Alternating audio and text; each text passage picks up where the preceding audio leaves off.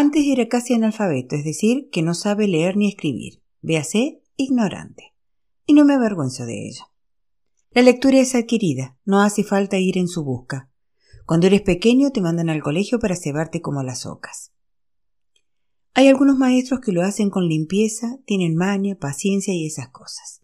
Te llenan la memoria poco a poco hasta que estás henchido como un huevo. Pero con otros, tragas o revientas. Te atiborran la cabeza sin comprobar dónde vas a meter todo eso. Resultado, al menor granito de saber que se te atraviesa, te ahogas. Solo deseas escupirlo y ayunar antes de ponerte malo. Mi profesor, el señor Bailey, era un inepto cebador. Me daba pánico. Algunos días, cuando me miraba, me habría meado encima. Solo por su forma de pronunciar mi nombre, Chases. Ya sabía que no le caía bien. Probablemente tendría sus razones. Para un profesor, un alumno atontado es un tocapelotas. Eso puedo entenderlo. Entonces, para vengarse, me hacía salir al encerado todos los días. Tenía que recitar la lección. Recitarla delante de los lameculos que se daban codazos y se burlaban de mí tapándose la boca con la mano, y de los negados, que se alegraban de ver cómo yo era peor que ellos. El señor Bailey no me ayudaba, al contrario, me hundía más. Era un imbécil de primera. No necesito esforzarme para volver a oírlo. Tengo su voz atornillada en el agujero de la oreja. Entonces, yo. ¿Hemos olvidado las frases? Bien, ya. ¿Nos faltan las bases? Me parece que esta mañana nuestro amigo Jose está en Inopia. Eso le hacía gracia a mis compañeros. Y a continuación añadía. Bueno, ya sé. Estoy esperando. Yo estoy esperando. Nosotros estamos esperando. Sus camaradas están esperando. Desplazaba la silla solo un poco para volverse hacia mí con mayor facilidad. Se cruzaba de brazos y me miraba moviendo la cabeza. Daba golpecitos con la punta del pie en el suelo sin decir nada. Tap, tap, tap. Yo solo escuchaba ese ruido y el del reloj de la pared de enfrente. Tic-tac, tic-tac, tic-tac. A veces durante tanto tiempo que los chicos terminaban por callarse.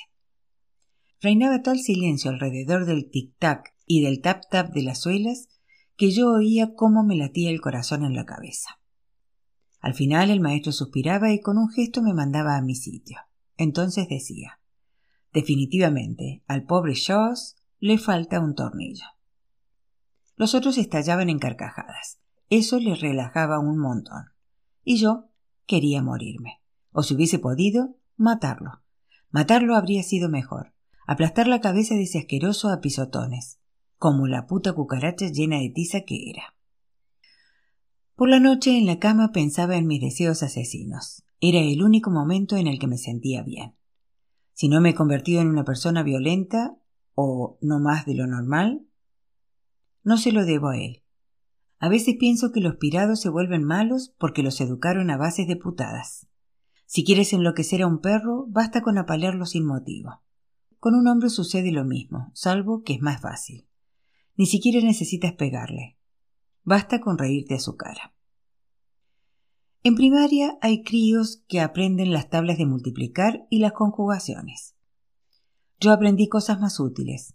A los más fuertes les gusta pisotear la jeta de los otros y de paso limpiarse en ella los pies como un felpudo. Eso es lo que adquirí durante los años de colegio. Una maldita lección. Todo por culpa de un asqueroso al que no le gustaban los niños. Al menos yo no. Quizás con otro maestro mi vida no habría sido igual. ¿Cómo iba a saberlo? No digo que sea un cretino por culpa de ese tipo, seguro que ya lo era antes, pero en cualquier caso me puso palos en la rueda. No puedo dejar de pensar que otro maestro podría haber atornillado dos o tres fijaciones para que me agarrase a ellas en lugar de hundirme hasta el fondo del pozo. Mala suerte. En aquella época, en el colegio solo había dos clases, la de los pequeños y la de los mayores. A Bailey tuvimos que soportarlo de los ocho a los diez años. Yo tenía once. Sé muy bien que no fui el único en sufrirlo. El viejo Bailey, con su maldad y tontería, destrozó a algunos chicos más. Estaba completamente confitado en saber. Nos miraba por encima del hombro, lo que no le resultaba muy difícil puesto que éramos unos críos y no sabíamos nada. Y él, en lugar de alegrarse, de estar contento por todo lo que nos iba a enseñar, humillaba a los débiles, a los torpes, en realidad a todo aquel que lo necesitaba. Me parece que hace falta talento para ser tan tonto. Digan lo que digan, para un niño la felicidad no es ir al colegio. A los que lo afirman o no le gustan los críos o no se acuerdan de cuando eran pequeños. Los niños quieren ir a pescar gobios y montar barricadas con cascotes en la vía del tren para que descarrile la mercancía, aunque sepa perfectamente que no lo conseguirán. O escalar el pilar del puente desde la orilla, también imposible por la pendiente, o saltar desde lo alto del muro del cementerio, prender fuego a un terreno baldío, llamar a las puertas y salir corriendo o obligar a comer cachó en forma de bonilla de cabra a los más pequeños. Ese tipo de cosas, ¿me entienden? Cuando eres pequeño quieres ser héroe y nada más. Si los padres no están encima repitiéndote todo el rato que el colegio es importante, que has de ir obligatoriamente y que no tienes elección, pues no vas. Eso hacía yo. O asistes lo menos posible. Mi madre no era muy estricta con eso. Me habría partido la escoba en la cabeza si hubiera dejado huellas de barro en la entrada, pero que aprendiera a leer o escribir, francamente creo que le traía sin cuidado. Cuando regresaba a las cinco apenas me miraba. Las primeras palabras que me dirigía era para decirme ¿Has comprado el pan? y las siguientes No dejes las cosas por en medio. Ve a guardar la cartera. No tenía que decírmelo dos veces. Tiraba las bolsas a los pies de la cama, me olvidaba de los deberes e iba a jugar con mis amigos o solo. Cuando crecí, empecé a faltar a la escuela cada vez más a menudo. Si Bailey me preguntaba dónde había estado, le contestaba cualquier tontería, que mi madre había enfermado y tenía que hacer la compra, que se había muerto mi abuela, que me había dislocado el tobillo corriendo, que me había mordido un perro rabioso o que había ido al médico. Me entrenaba en mentir mirándole a los ojos. Con solo diez años y la espalda aún sin desarrollar, resultaba más difícil de lo que parece. Aquello me enseñó a tener valor, algo importante en la vida. De todos modos, Bailey se alegraba de que le mintiese. Así no montaba lío en clase. Y para él, no tener que andar gritándome todo el tiempo sé, ¿puede repetirnos lo que acaba de decir? cuando de sobra sabía que no podía. Era como estar de vacaciones. Todo eso para explicar que cuando terminé primaria yo iba más a menudo de pesca que a poner el culo en un banco. Esto provocó que años más tarde en la mili me clasificaran entre los analfabetos, nombre con el que se sobreentiende la palabra animal, y resume muy bien, de manera educada, lo que pensaban de mí. En la época de la que hablaba hace un rato, cuando empecé con Annette y todo eso, la vida me sobrepasaba. Y no me importaba. Yo no me hacía preguntas. Tenía mis asuntos de cama y de otro tipo, echaba partidas de carta, me agarraba unas buenas borracheras los sábados por la noche, entre semanas recargaba las pilas, y si me hacía falta dinero, trabajaba en alguna obra. Todo parecía fácil. Realmente vivir no tiene nada que ver con comprender la vida, ¿me entienden? Es lo mismo que con los coches. Si les pidiesen que cambiaran el Delco, la correa de distribución, el cardán, o tal vez solo que comprueben el nivel de aceite, entonces ¿qué? La mayoría de la gente que conduce no sabe nada de eso, ni el por qué, ni el cómo. Lo mismo me ocurría a mí con la existencia. Sujetaba el volante, cambiaba de marcha, llenaba el depósito y nada más. Cuando conocí a Marguerite, aprender a saber me pareció primero complicado, luego interesante y al final me dio miedo, porque empezar a pensar es como ponerle gafas a un miope. Todo a su alrededor parecía encantador, fácil, borroso, y de pronto ve las fisuras, la errónea, los defectos, lo que está degradado. Toma conciencia de la muerte, de que debe dejar atrás todo esto, y no necesariamente de un modo divertido. Comprende que el tiempo no hace sino pasar, le lleva a morir un poco más cada día sin poder hacer nada contra ello. Es imposible birlar una ficha para dar otra vuelta gratis en el tío vivo. Das la que te corresponde y se acabó. Desapareces. Francamente, para algunos, la vida es una auténtica estafa. Marguerite dice que cultivarse es intentar subir a lo alto de una montaña. A día de hoy entiendo mejor lo que eso significa. Cuando estás en el llano, crees que lo ves y lo sabes todo del mundo, la pradera, la alfalfa y las bostas de vaca. El ejemplo es mío. Una buena mañana tomas la mochila y empiezas el ascenso. Cuanto más te alejas, más mengua lo que dejas atrás.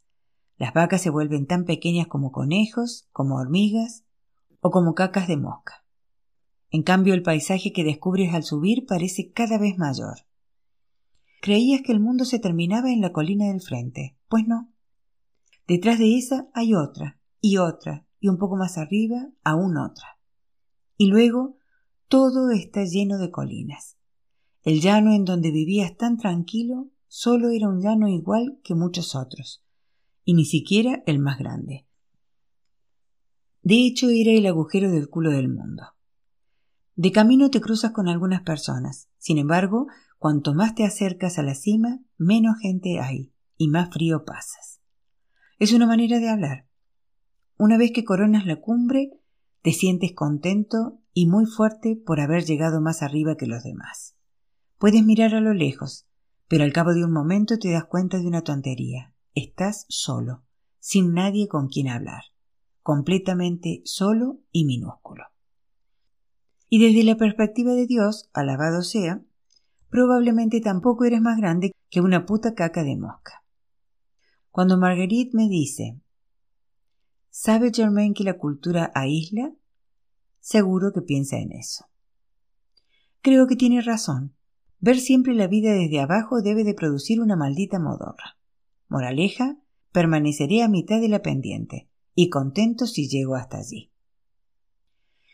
Marguerite tiene estudios y no unos estudios de mierda como algún certificado escolar que todo el mundo tiene. Bueno, yo no. Unos auténticos estudios que duran tanto que se terminan cuando uno es viejo y ya no le queda tiempo de cotizar lo suficiente para tener pensión de jubilación. Hizo un doctorado, pero no es doctora. Se ocupa de las plantas. Estudia las pepitas de las uvas. No entiendo muy bien qué pretenden encontrar porque a una pepita se la ve rápidamente. De todos modos, es su trabajo y hay que respetarlo. Bueno, a lo mejor por eso siempre habla de cultura y de cultivarse. Otra vez, dos palabras que dicen lo mismo pero que hablan de cosas diferentes. Para cultivar, remueves el terrón con el rastrillo, cavas los surcos, aireas el suelo o siembras. Para cultivarse del modo al que se refiere Marguerite, basta con que tomes un libro y lo leas. Pero no es más fácil, sino todo lo contrario. Ahora les puedo hablar de los libros porque he leído. Si no has recibido educación, como es mi caso, no puedes saber lo complicada que es la lectura. Lees una palabra, está bien, la entiendes. Igual que la siguiente y con un poco de suerte, la tercera también. La sigues con la punta del dedo. Ocho, nueve, diez, doce, así hasta el punto. Y cuando llegas, no te ha servido de nada, porque por mucho que quieras encajarlo todo, es imposible. Las palabras siguen revueltas, igual que un puñado de pernos y tuercas metidos en un bote. A las personas que saben les resulta fácil. Se limitan a enroscar lo que hace falta donde hace falta. Quince o veinte palabras no le asustan. Eso se llama frase. A mí, durante mucho tiempo, me ocurría algo muy distinto. Sabía leer, por supuesto, porque conocía las letras. El problema era el sentido. Un libro suponía una ratonera para mi orgullo, un puto objeto hipócrita que a simple vista parecía inofensivo. Tinta y papel, vaya tontería. Un muro, sí, un muro contra el que darse de cabezazos. Por de pronto no veía qué interés tenía leer si no era por obligación, como sucede con los impuestos o los impresos de la seguridad social. Creo que eso fue lo que más me intrigó véase inspirar viva curiosidad una cosa, de Marguerite. Siempre que la veía o no hacía nada o leía, y cuando no hacía nada era porque acababa de guardar el libro en el bolso para charlar conmigo. Eso lo supe al cabo de algún tiempo. Si hoy me preguntan qué lleva en el bolsito negro, podría decírselos con los ojos cerrados sin equivocarme. Un paquete de pañuelos de papel, un boli, pastillas de menta, un libro, la cartera, el monedero y un frasquito de perfume de cristal azul oscuro con vaporizador. Siempre lo mismo, menos el libro que cambia. Es gracioso. Cuando miro a Marguerite, solo veo a una abuelita de cuarenta kilos, arrugada como una pasa, y un poco encorvada y con manos temblorosas, pero en la cabeza tiene miles de estanterías de libros, todos muy bien ordenados y numerados. Y no se nota que es inteligente. Bueno, que lo es tanto. Me habla con total normalidad. Pasea por el bosque, cuenta palomas, igual que hacen las personas corrientes. No es nada pretenciosa. Y eso que, según me ha dicho, cuando era joven las mujeres no estudiaban esas especialidades. Sigo sin entender muy bien qué hacía investigando pepitas, ni para qué servía, pero trabajaba en laboratorios con microscopios, tubos de ensayos y probetas. Solo pensarlo me impresiona. Eso y también que se pasa el día leyendo. Bueno, se pasaba. Marguerite y yo volvimos a vernos. Ya no recuerdo la fecha, pero no mucho después del primer día. Estaba en el mismo banco, probablemente sería la misma hora. Cuando la vi de lejos pensé, mira, la abuelita de las palomas, y no me molestó. Fui a saludarla. Tenía los ojos medio cerrados. Parecía que estaba pensando o durmiendo. En las personas mayores todo acaba por parecerse. Pensar, morir, echar la siesta.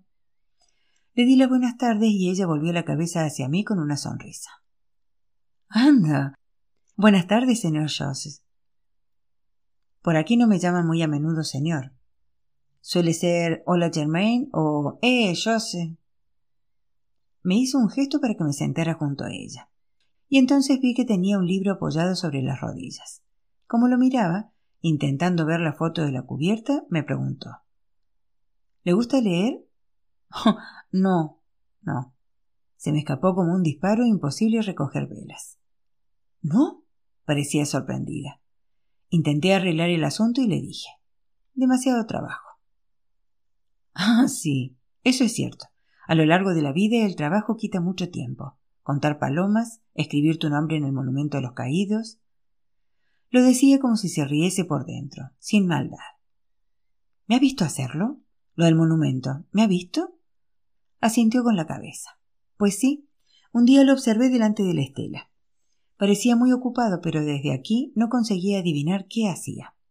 Entonces, y confío en que perdonará mi curiosidad, cuando se alejó fui a enterarme por mí misma. De ese modo comprobé que acababa de añadir un nombre a la lista de desaparecidos, Germain Chose. Supongo que será su padre, porque si no me equivoco, usted me había dicho que también se llamaba Germain, ¿no es así? Le respondí que sí, pero era un único sí para varias preguntas diferentes, y Marguerite entendió lo que quiso. De pronto me encontré con un padre soldado desconocido que se llamaba igual que yo, lo que podría haberme hecho gracia. Jos es el apellido de mi madre, quien siguió soltera con el bombo y luego conmigo en brazos o cargando conmigo en brazos, como lo decía ella a menudo. Porque fui un gran peso para mi madre, y no se privó de difundirlo. Pero como diría Londremont, la inversa es recíproca, o algo parecido, que es una manera de expresar que ella también me ha jorobado a mí. No quise decepcionar a Marguerite hablándole del baile del 14 de julio y lo de mi madre entre la maleza con un tipo de 30 años del pueblo vecino, explicándole la vida con la consecuencia de una reputación maltrecha y un chaval medio imbécil. Al menos desde el punto de vista de mi madre. Me daba perfecta cuenta de que las cosas no sucedían de ese modo en el mundo de Marguerite. Por eso le contesté que sí, y de repente me encontré siendo un pobre inclusero, huérfano de guerra, lo que, si puedo dar mi opinión, es más clásico que un accidente de cama. Lanzó un suspiro como si se entristeciera por mí. Y yo pensé, ¿por qué? ¿Por qué tendría que compadecerme? Mi vida está bastante bien. Recuerdo que me miró con aspecto serio antes de decirme Me parece enternecedor que ponga tanto empeño en restablecer lo que sin duda es una injusticia. Por otra parte, y pensándolo con detenimiento, es algo aberrante. Si su padre murió en Argelia, ¿por qué no aparecer su nombre en la estela? Teniendo en cuenta que si mis informaciones eran ciertas, se llamaba Depuy, era carpintero y ni siquiera murió en combate, sino en un accidente de autocar en España cuando yo tendría entre cuatro o cinco años. ¿Qué razón válida podía darle para explicar que mi padre no estuviese en la lista? Y eso sin mencionar el hecho de que jamás había puesto un pie en la guerra de Argelia de 1954 a 1962. Si él hubiera muerto en esa guerra, yo no habría venido a este mundo, lo cual nadie habría sentido. Yo nací el 17 de abril de 1963. Pero una vez que el conjunto había encajado pieza a pieza, por más que pensara, no veía el modo de disfrazar mi historia ante esa pobre anciana. Ahí estaba yo, como un idiota suspirando por mi versión de los hechos, que no conseguía hacer más bonita. Entonces Marguerite dijo Lo siento mucho, señor Joseph. Comprendo que mi pregunta ha sido muy indiscreta. Le ruego que me perdone. No quería molestarlo. De verdad, lo siento. No tiene por qué preocuparse. Y era verdad. No tenía por qué. Mi padre me importaba un bledo. Solo lo considero un origen. Ese día, mientras regresaba a casa, me pregunté por qué me empeñaba tanto en poner mi nombre en la puta lista de mármol. Aunque me hiciese el tonto delante de Devalé, el secretario del ayuntamiento, en el fondo, si lo pensaba, algo que no me gustaba mucho hacer en aquella época, sabía muy bien que yo no había hecho la guerra y que para aparecer en el catálogo uno debía estar muerto. Yo, Germain Chose, Sabía que solo merecen estar allí, grabados en letras mayúsculas con las palomas del parque cagándole encima, los que se habían muerto. Entonces, ¿por qué? ¿Por qué me empeñaba tanto en formar parte de la lista? Quizás para creer que estaba en algún sitio, que de algún modo existía, aunque no fuera indeleble de verdad en cualquier superficie. O tal vez para que alguien pensase anda, ¿quién será ese tipo que escribe continuamente su nombre en el monumento a los muertos? ¿Por qué hará eso? Me hubiese gustado poder hablar de todo eso con alguien. ¿Pero con quién? Con Landremont o Marco no valía la pena. Para no variar me habrían tomado por tonto. Con Julien no sabía muy bien. Jojo y Yusuf tampoco. Annette Sí, a lo mejor era algo que podría hablar con una mujer como ella. Las chicas son graciosas, no entienden nada de nada, no hay más que ver cómo se burlan de ella. En cambio, para ciertas cosas tienen antenas. En dos tiempos y tres movimientos te explican cómo funcionas por dentro, y no siempre se equivocan. Algunas veces tienen sentido común. De pronto me fijé en un detalle sorprendente. Estaba haciéndome preguntas sobre mí mismo, mi manera de pensar, de actuar y eso. Diablos, me dije para mis adentros. Era algo nuevo, me producía vértigo.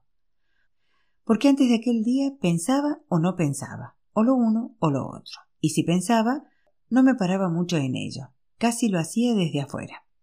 Cuando pensaba, era sin reflexionar. Me doy cuenta de que explicado de ese modo no queda muy claro, pero no tenía por costumbre ponerme a buscar los porqués y los cómo. Marguerite, sin quererlo, me había activado un maldito deseo de reflexión, algo así como una erección del cerebro. Entonces, por la noche, mientras me hacía una chuleta en la barbacoa delante de la caravana, recordé un montón de hechos que me habían ocurrido desde que era pequeña. Por ejemplo, lo que les he contado del señor Bailey, las broncas de mi madre, el porculero de Gardini, luego hablaré de él. La primera vez que robé un bolso, bueno, era un crío. Todos los críos hacen eso. La mili, las borracheras y peleas en los bares, las partidas de cartas, los imbéciles que se ríen de mí y creen que no me entero de nada. Los años han pasado tan aprisa que ahora, como dice Londremont, según las estadísticas y el nivel de esperanza de vida, estoy más cerca de la meta que de la salida. Después recordé lo que soñaba ser de crío. Y hasta la vocación, inclinación a cualquier estado, profesión o carrera que tuve hacia los doce años. Siempre que estaba abierta la iglesia, encontraba el modo de colarme dentro. No para rezar, eso no me preocupaba demasiado, que el Señor con su gran bondad me perdone. Solo entraba para mirar la gran vidriera del fondo del coro. Me parecía que tenía unos colores preciosos y unos dibujos realmente espectaculares. Entonces decidí ser vidriera. Cuando lo dije en las sesiones de orientación, me contestaron que vidriero no era una profesión. ¿Que no es una profesión? Pero, ¿qué necesitaban esos idiotas? Al contrario, era el oficio más bonito del mundo. En su lugar me propusieron que entrase de aprendiz en una cristalería. Los mandé todos a la mierda y le contesté que hacer cristales me tocaba las narices. Ya que estamos, ¿por qué no tazones de Pyrex? ¿Se dan cuenta? Solo había que desmenuzar una palabra. El problema es que ese día nadie me explicó que para hacer vidrieras hay que ser cristalero. En fin, mientras cortaba los tomates y la cebolla para la ensalada, volvía a pensar en mí. Pero no como si yo fuera yo de verdad, sino como si yo fuera un chaval que me había cruzado por la calle, el niño de los vecinos o un sobrino.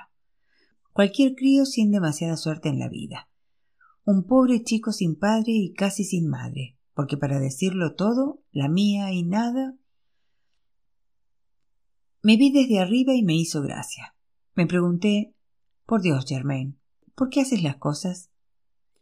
Me refería a las cosas en general. Las palomas, correr sin respirar, jugar a las cartas, tallar los trozos de madera con la navaja o pinel. Me lo preguntaba muy seriamente, se podría haber dicho que yo era otra persona, por ejemplo, la voz del Señor, con todos los respetos y las oraciones que le debo. Germain, ¿por qué haces las cosas? La idea me rebotaba en la cabeza. ¿Por qué? ¿Por qué, Germain? ¿Por qué? Creo que esa noche tuve algo parecido a un ataque de inteligencia. Quizás antes, precisamente cuando era un crío, hubiera tenido algunas ideas, pero en aquella época debieron de curarme enseguida. Ve a jugar, no nos des la tabarra, deja de fastidiar con tus preguntas. Cuando te ponen piedras en el camino, no puedes llegar muy lejos. La tercera vez que vi a Marguerite, yo estaba en el parque antes que ella. Sentado en el banco ponía pinta de malo cada vez que una madre cargada de niños o un viejo con un bastón se acercaba a mi rincón.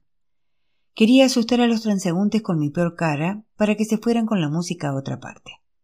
Ese banco era nuestro, de Marguerite y mío, suyo y mío, punto pelota. Lo más gracioso es que estaba esperando a la abuelita de las palomas, y cuando la vi llegar por la otra punta de la alameda, con sus patitas delgadas y el vestido de flores, la chaqueta gris y el bolso en el pliegue del brazo, me emocioné igual que un crío de quince años al ver a su enamorada. Bueno, igual no, pero ya me entiende. Me saludó con la punta de los dedos y me entraron ganas de reír. Pues sí, si tuviera que definir qué somos ella y yo, diría una bocanada de buen humor que hace que nos sintamos bien, felices. Apoyó el bolso en el banco, se sentó colocándose cuidadosamente los pliegues del vestido y me dijo Señor Joseph, qué grata sorpresa. Si quiere puede llamarme Germain. Sonrió. ¿De veras? ¿De verdad? Será un gran honor, Germain. Créame. Sin embargo, me lo permitiré solo si usted también acepta llamarme Marguerite. Bueno, si se empeña, a mí me parece bien. Insisto. Entonces, en ese caso, ¿ya ha contado nuestros pájaros hoy? Había dicho nuestros pájaros, y no me pareció extraño. La estaba esperando, le respondí. Lo peor es que era cierto. Marguerite frunció el ceño como si pensara en algo importante y luego dijo Bien, Germain, dígame, ¿cómo procederemos? ¿Quiere que empiece yo y luego vuelve a contarlos usted? ¿Lo hacemos juntos en voz alta? ¿O prefiere que los contemos en silencio antes de comparar los resultados? Cada uno para sus adentros, le respondí. Sí, tienes razón. Creo que de ese modo no nos molestaremos ni nos influiremos. Germain, Tiene una mente científica, y eso me agrada. Y como me di cuenta de que no se burlaba de mí, me sentí orgulloso. Cosa rara. Contamos dieciséis. Pude presentarle a Castain, Petiory, Morbach y a uno o dos que la anciana aún no había visto. Morbach. Me lo hizo repetir. No conocía la palabra. Morbach. Como un Morbach. ¿Un qué? Pues un Morbach. Mm, no, no caigo, no me suena de nada. Sí, mujer, sí que lo sabe. Un morpión, si prefiere. ¿Un morpión? ¿Se refiere a, a una ladilla?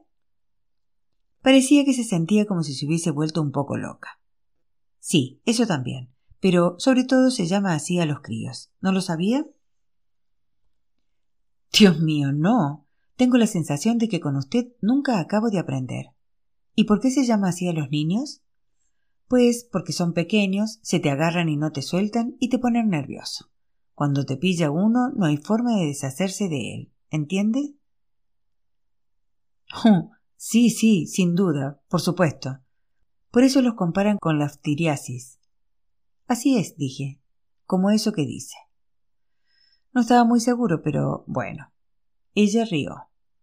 Vaya, gracias a usted hoy no he desperdiciado el día. He aprendido algo. Bah, no tiene importancia. Estamos para ayudarnos. Permaneció un momento sin decir nada y después, de repente, como si se hubiese acordado de que tenía la leche al fuego, dijo Oh. se me iba a olvidar. Sacó un libro del bolso al tiempo que añadía. ¿Sabe, Germain? Anoche, cuando leía esta novela, me acordé de usted. ¿De mí? respondí. Eso me mosqueó. Pues sí, de usted, de usted y sus palomas. De pronto, a la vuelta de una frase, lo pensé. Sí, he de dar con ella por encima de todo. Espere, veamos. Aquí está. Escuche. ¿Cómo sugerir, por ejemplo, una ciudad sin palomas, sin árboles y sin jardines, donde no puede haber aleteos ni susurros de hojas? Un lugar neutro, en una palabra. Marguerite se detuvo. Me miraba con esa cara un poco orgullosa de alguien que te ha hecho un bonito regalo. Yo estaba impresionado. No sucede muy a menudo que alguien me dé una frase, ni que piense en mí mientras lee una novela. Podría volver a leerla más despacio si no es mucho pedir, le dije. Por supuesto. ¿Cómo sugerir, por ejemplo, una ciudad sin palomas, sin árboles y sin jardines? ¿Está en ese libro? Sí. Bien dicho, es verdad. Una ciudad sin árboles ni pájaros. ¿Cómo se titula el libro? La peste, y el autor se llama Albert Camus. Mi abuelo también se llamaba Albert. La peste. Es un título raro. ¿De qué se trata? Si quiere se lo presto. Eh, sabe, a mí la lectura. Cerró el libro, pareció titubear y luego dijo ¿Querría que le leyese algunos fragmentos? Me gusta mucho leer en voz alta, sin embargo, no muy a menudo tengo la oportunidad. Entiéndame, si lo hiciese sola sentada en el banco, creo que rápidamente la gente se preocuparía por mi salud mental. Desde luego, tiene razón. Lo más seguro es que la tomasen por una vieja un poco pirada. Sin ánimo de ofender, le respondí. Marguerite estalló en carcajadas. ¡Ja, Por una vieja un poco pirada. Exactamente lo que es una forma bonita de decir por una vieja chocha, ¿no es así? En fin, todo esto para comentarle que si le parece bien, podría escoger unos fragmentos y leérselos. Me serviría de coartada, ¿me explico? Sin embargo, nada más lejos de mi intención de aburrirlo. Solo leeré si le apetece, por supuesto. Así que, pues, sea franco, se lo ruego. ¿Le agradaría? Le respondí que sí, Agradar quizás no era la palabra adecuada, pero en principio era una perspectiva. Véase, expectativa, contingencia, que no tenía por qué tocarme las pelotas. Algunas veces, mientras tallo las esculturas con la opinel, escucho historias en la radio, dramas. Es verdad, te entretienen. Marguerite empezó a leer con una vocecilla tranquila y luego, no sé si se dejó llevar por la historia, pero siguió hablando más alto y cambiaba de tono para diferenciar los personajes. Cuando escuchas lo bien que lo hace, por muy mala voluntad que tengas, y aunque no quieras que te interese lo que lee, ya es demasiado tarde. Te ves metido en la trama. Al menos yo, la primera vez, me quedé pasmado. Se había saltado dos o tres páginas del principio del libro y me explicó. Si le parece bien, iremos directamente al grano. Y añadió. Siempre me aburren un poco los preliminares. Bueno, de todas formas, tendré que ponerle en situación. La historia sucede en Argelia, en Orán. Si solo hubiera dicho Orán, yo habría tenido que fingir que sabía lo que era. Argelia no. Yusuf me había enseñado en un mapa dónde estaba porque sus padres nacieron allí. De todos modos, Marguerite ni siquiera intentó comprobar si sabía geografía o lo que fuera. Se puso a leer, tranquila, sin preguntarme nada. La mañana del 16 de abril, el doctor Bernard Rieu, al salir de su habitación, tropezó con una rata muerta en medio del rellano de la escalera. En el primer momento no hizo más que apartar hacia un lado el animal y bajar sin preocuparse. Pero cuando llegó a la calle, se le ocurrió la idea de que aquella rata. Apenas empezó, ya intuí que iba a gustarme. No sabía muy bien de qué género era, si de miedo o policíaca, pero estaba seguro de que me había agarrado por las orejas, como se hace con los conejos. Veía a la rata muerta, la veía. También la otra, la que corría por el pasillo muriéndose y escupiendo sangre. Y luego, un poco más adelante, a la mujer del doctor, enferma en la cama. Fue en ese momento más o menos cuando nuestros conciudadanos empezaron a inquietarse, siguió Marguerite. Pues a partir del 18, las fábricas y los almacenes desbordaban, en efecto, centenares de cadáveres de ratas. En algunos casos fue necesario ultimar a los animales cuya agonía. Diablos. Vaya enfermedad. Imaginaba a los animales muriendo por todos los rincones y la ciudad invadida. Es como el cine, pero para mí solo, dentro de mi cabeza. Marguerite y yo estábamos en medio del parque, a la sombra del tilo, tan tranquilos, y si cerraba los ojos, o ni siquiera, si dejaba volar mi imaginación, Veía a nuestro alrededor un montón de cadáveres de ratas hinchadas y apestosas con las patas rígidas, y luego otras, por todas partes, removiendo sus rabos rosas y pelados y lanzando grititos. Desde las cavidades del subsuelo, desde las bodegas, desde las alcantarillas, subían en largas filas titubeantes para venir a tambalearse a la luz, girar sobre sí mismas y morir. Qué espanto la peste. Solo pensarla me daba escalofríos. Si hay animales que me repugnan son las ratas. Las cucarachas también me parecen asquerosas. Marguerite leía unas cuantas páginas. Se saltaba un trozo y seguía más adelante. Yo no reaccionaba. Solo me preguntaba si el servicio de desratización de la ciudad por fin lograría o no acabar con esa mierda. Porque cuando sabes cómo se curra en los ayuntamientos. Bueno, al menos en el nuestro. Quizás en Orán fuese distinto. Si se diera el caso, pues mejor para ellos. Si aquello ocurriese aquí, podríamos morirnos todos ahogados en ratas, sin ánimo de acusar a nadie. Y anda que en el libro el portero enferma, le salen ganglios en el cuello. Los ganglios sé lo que son porque tuve una vez. Y bien que me dolieron los ganglios en la ingle. Sobre todo porque el imbécil del matasano me los apretaba muy fuerte. Cuando Marguerite dejó de leer, me hubiera gustado que siguiese, pero como no teníamos tanta confianza, no me atreví a pedírselo. Solo le comenté. Es interesante el libro. La anciana hizo un gestito para decir que estaba de acuerdo. Sí, es verdad. Camus es un gran autor. Albert se llama, ¿no? Albert Camus. Exacto. ¿Nunca había leído nada suyo? ¿El extranjero o la caída? No creo. De todos modos no me acuerdo. Si le ha gustado la lectura, tal vez podríamos continuar con el libro otro día. ¿Qué me dice? Yo habría dicho que de acuerdo y además inmediatamente. Por otra parte, no pensaba pasarme el día sentado en un banco escuchando cuentos como se leen a los niños, con la diferencia de que los de niños no están llenos de ratas muertas. ¿Por qué no?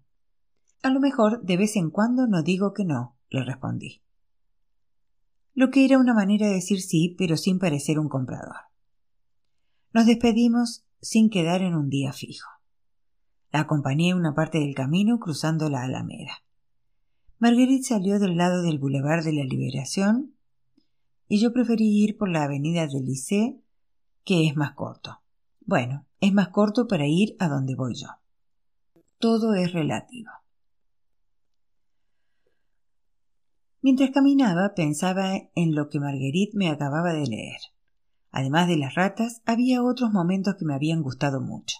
Por ejemplo, el caso del vecino que quería suicidarse y escribe con tiza en la puerta Entren, me he ahorcado. Entren, me he ahorcado. Te deja muerto algo así, ¿no? ¿Qué tendría ese Camus en la cocorota para inventarse semejantes tonterías? Aunque a veces la vida. Recuerdo que cuando era un crío, mi vecino se pegó un tiro en la cabeza. Se llamaba Lombard. Como le daba miedo que sus hijos lo encontraran al salir del colegio, también dejó una nota en la puerta de la casa. He ido a hacer recados. Y para que no se le escapara el perro, lo encerró con él. Era un perrazo marrón y gris, más malo que la tiña. Cuando los chavales regresaron del colegio, leyeron la nota del padre. Luego escucharon arañar el perro dentro. Quisieron sacarlo, pero la puerta estaba cerrada con llave. Entonces el chico le dijo a su hermana que no se moviese. Dio la vuelta a la casa y entró por la ventana trasera. No volvió a salir.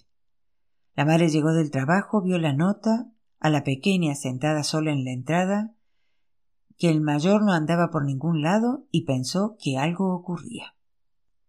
Dejó a su hija en nuestra casa, le pidió a mi madre que la cuidara. Recuerdo que me fastidió porque esa cría se pasaba el día llorando. Al principio no oímos nada, luego los gritos de la vecina y después las sirenas de los bomberos y de la policía.